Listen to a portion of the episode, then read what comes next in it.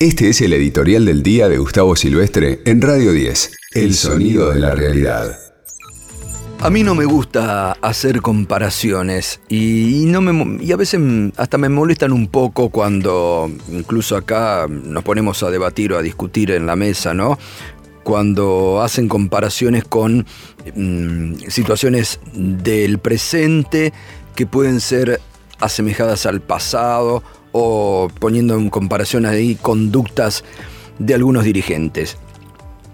Pero en esta vale la pena hacer esta comparación y este ejercicio de, memoria y este trabajo para, para hacerlo en conjunto. ¿Ustedes se hubieran imaginado si durante el gobierno de Mauricio Macri, que tuvo como tarea primordial, porque esto hay que decirlo, los que a día a día seguimos la información y también la información que muchas veces no trascendía, pero que nos enterábamos. El primer objetivo, yo creo que fue el único objetivo de Macri, por eso fracasó en el plano económico y fracasó en las políticas de Estado que trataba de implementar. Pero el objetivo que sus mandantes le dieron a Macri para que llegue al poder era poner presa a Cristina Fernández de Kirchner. Hacer desaparecer de la faz de la tierra todo vestigio de peronismo y todo vestigio sobre todo de kirchnerismo. Ese fue el único objetivo de Mauricio Macri y de sus mandantes, lo que los pusieron como presidente de la Argentina el poder político, mediático y judicial que lo pusieron. Le dijeron, mira, te vamos a poner a vos de presidente y lo que vos vas a tener que hacer, tu tarea primordial es poner la presa a Cristina Fernández de Kirchner. Incluso esto, Mauricio Macri lo conversó. A ver, el día después de asumir como presidente, de haber bailado ridículamente en el balcón de la Casa de Gobierno, Mauricio Macri recibió en la Casa de Gobierno, en horas diferentes, a tres referentes de la oposición que Macri y que el poder de ese momento quería ver en la oposición. A Sergio Massa, a Daniel Scioli, que era el candidato presidencial de la oposición, y a Margarita Stolbizer. ¿Qué les dijo Mauricio Macri o qué les propuso Mauricio Macri? Miren, yo los voy a empoderar a ustedes como referentes de la oposición. Yo les voy a dar a ustedes la categoría de opositores racionales. Eso sí, quiero que así como se lo había pedido a Cristóbal López, así como ya había anudado con el 90 y pico por ciento del periodismo argentino, la persecución contra todo lo que signifique peronismo y kirchnerismo y sobre todo la expresidenta, quería hacerlo con los dirigentes políticos. Entonces, a los tres les dijo, yo los voy a ubicar, les voy a dar la categoría de opositores, eso sí, si ustedes van en contra del kirchnerismo, de, Cristina y del peronismo. Bueno, a ver, Daniel Scioli le dijo, no, de ninguna manera, te agradezco, yo soy, fui, soy, pertenezco a un espacio político que no voy a renunciar y menos no voy a atacar a quien eh, fue presidenta dos veces de los argentinos. Así que te agradezco con ese cinismo que lo caracterizaba, al poco tiempo empezó sobre Daniel Scioli toda la persecución y los inventos, eh, ojo, los inventos que le hicieron no solamente a Daniel Scioli y a Alberto Pérez, que la pasaron muy mal él y su familia, sino amigos de Daniel Scioli que se llegaron a enfermar, que se llegaron a enfermar por las mentiras y por la persecución del macrismo que como yo dije, hace mucho, hizo mucho daño, ¿eh? Hizo mucho daños, destruyó familias, personas, por esa persecución inventada. Bueno, Sergio Massa tuvo un tiempo, una luna de miel, hasta que se dio cuenta, rápidamente, se dio cuenta del verdadero objetivo que tenía Mauricio Macri y dijo, no, no, para, para, yo pertenezco a un espacio, nada. La que sí aceptó gustosa fue Margarita Stolbizer. Margarita Stolbizer le dijo en esa reunión, vos no hagas nada, de Cristina Kirchner me encargo yo, de poner la presa a Cristina Kirchner me encargo yo.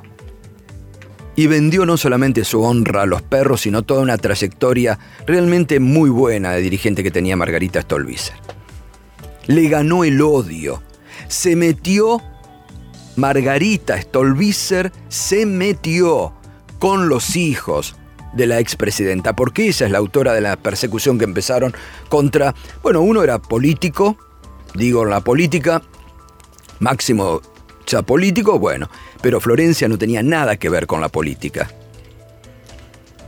Y la destruyeron psicológicamente. Eso hay que tenerlo en cuenta también, ¿eh?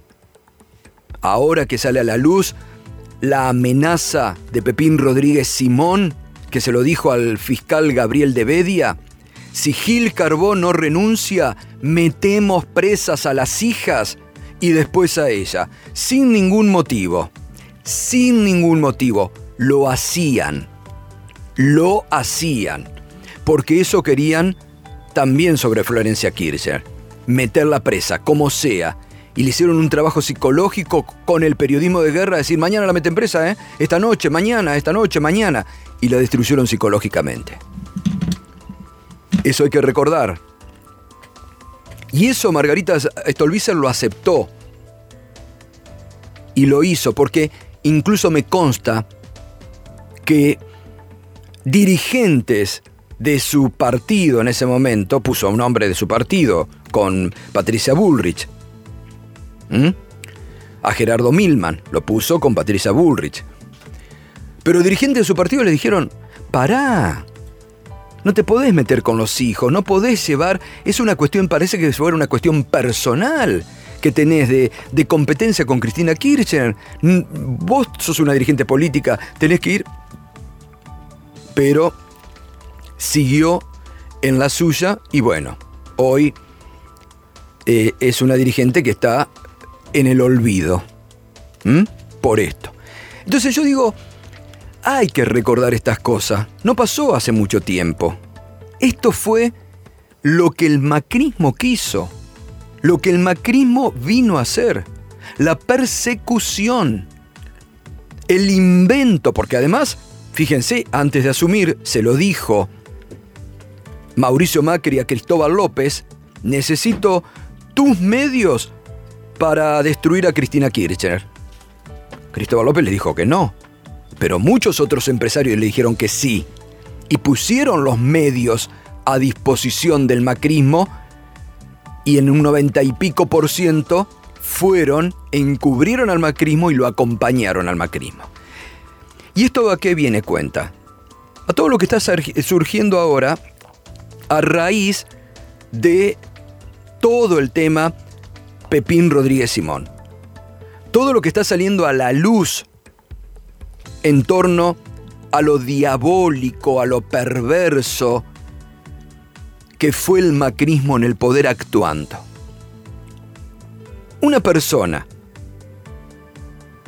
que te convocaba a su despacho de la Casa de Gobierno y que en la Casa Rosada extorsionaba, presionaba y amenazaba en la propia Casa de Gobierno con absoluta impunidad, demostrando además el poder de decir, no me importa lo si ustedes hacen presentaciones ante la justicia o ante la corte, porque el fallo de la corte va a salir favorable a nosotros porque nosotros así lo vamos a disponer.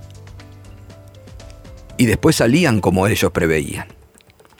Todo el manejo de la justicia que armó Pepín Rodríguez Simón que después cumplían con sus mandatos. Y ahora, Pepín Rodríguez Simón, desde el Uruguay, donde se encuentra, y hay que ver si vuelve, ¿eh? desde el Uruguay. Fíjense ustedes la impunidad de estos tipos. Desde el Uruguay le dice a una jueza, eh, le voy a, voy a pedir la nulidad, voy a ver si vuelvo, no sé si, si va a haber para ese tiempo eh, buquebús para volver. Desde el Uruguay, ¿ustedes se hubieran imaginado lo que hubiera pasado si algún funcionario del gobierno de Cristina Kirchner o la propia expresidenta hubiera dicho algo similar? ¿Hubiera hecho algo similar? ¿Ustedes imaginan lo que hubieran dicho en primera plana los medios del periodismo de guerra? ¿Ustedes se lo imaginan? Imagínense por un momento, hubiera sido un escándalo, hubieran dicho prófuga, la jefa de la banda prófuga de la justicia, cuando iba a visitar a su hija enferma internada en una clínica de Cuba. La hacían pasear una semana por tribunales mendigando un permiso para ir a visitar a su hija enferma que no sabía en qué circunstancia la iba a encontrar. Y siempre estuvo a derecho y se bancó las peores arbitrariedades de la justicia. Y este señor se permite faltarle el respeto a una jueza desde Punta del Este, diciendo, voy a ver si vuelvo, ¿eh? Si hay buque bus, tal vez vuelva. Y eso que ustedes están haciendo no es así porque sigue teniendo poder, porque sabe a qué aspira Fabián Pepín Rodríguez Simón. ¿Sabe a qué aspira? A que por algún motivo la jueza o se excuse o no siga adelante, cosa difícil, conociéndola a María Servini desde tantos años, cosa difícil que ocurra, porque tiene mucho más que muchos jueces de ahí de tribunales, pero buscan buscan invalidar a la jueza y buscan por algún motivo que la causa llegue a los despachos de sus jueces amigos. De un Bruglia, de un Bertuzzi, de un Gustavo Hornos, de un Irursun. Para que en esos estamentos, como tienen carpetitas guardadas, Pepín le diga, ojo, ¿eh? ¿Te acordás que... ¿Te acordás cuando nos encontrábamos a... ¿Eh? ¿Te acordás cuando te... Sí, ¿no? ¿Te acordás? Ojo, ¿eh? Entonces están esperando, o algún despacho de la corte, si él puso a dos miembros de la corte. Y él le decía, está en el acta esto, está en el expediente judicial, no estoy inventando nada. Él le decía al empresario Chaval, no me importa que vos presentes ante la corte porque el fallo de la corte va a salir como nosotros querramos. Entonces está buscando porque no nos olvidemos además que esta investigación sobre Pepín Rodríguez Simón, la carátula es Mauricio Macri y otros sobre asociación ilícita y que la Cámara de Casación tiene que resolver ahora, en el mes de abril. ¿Qué pasa? Ya se hizo toda la investigación con los teléfonos de Mauricio Macri, de José Torello, que compartía el despacho con Pepín Simón. ¿Mm? Entonces, estamos realmente en un punto, después se sienten atacados, después se sienten atacados. ¿Se han puesto a pensar en algún momento estos jueces de lo que fueron partícipes? ¿De lo que permitieron hacer en la Argentina sobre la libertad de las personas? Y como yo lo decía anoche en la televisión, Fabián Pepín Rodríguez Simón tiene la suerte de vivir ahora, sí, en un Estado de Derecho y no en el régimen macrista que mandaba a la cárcel a quien ellos querían, sin ningún proceso previo, sin ni la posibilidad de defensa. Mirá vos todo lo que la República y, le permite ahora a Rodríguez Simón, a Fabián Pepín Rodríguez Simón, que se burle de la jueza, que se quede en el Uruguay y que tenga, como la justicia lo indica, que tenga una eh, declaración indagatoria que es su derecho de defensa, cosa que él nunca permitió, porque él ordenaba quién iba a la cárcel sin ningún tipo de proceso.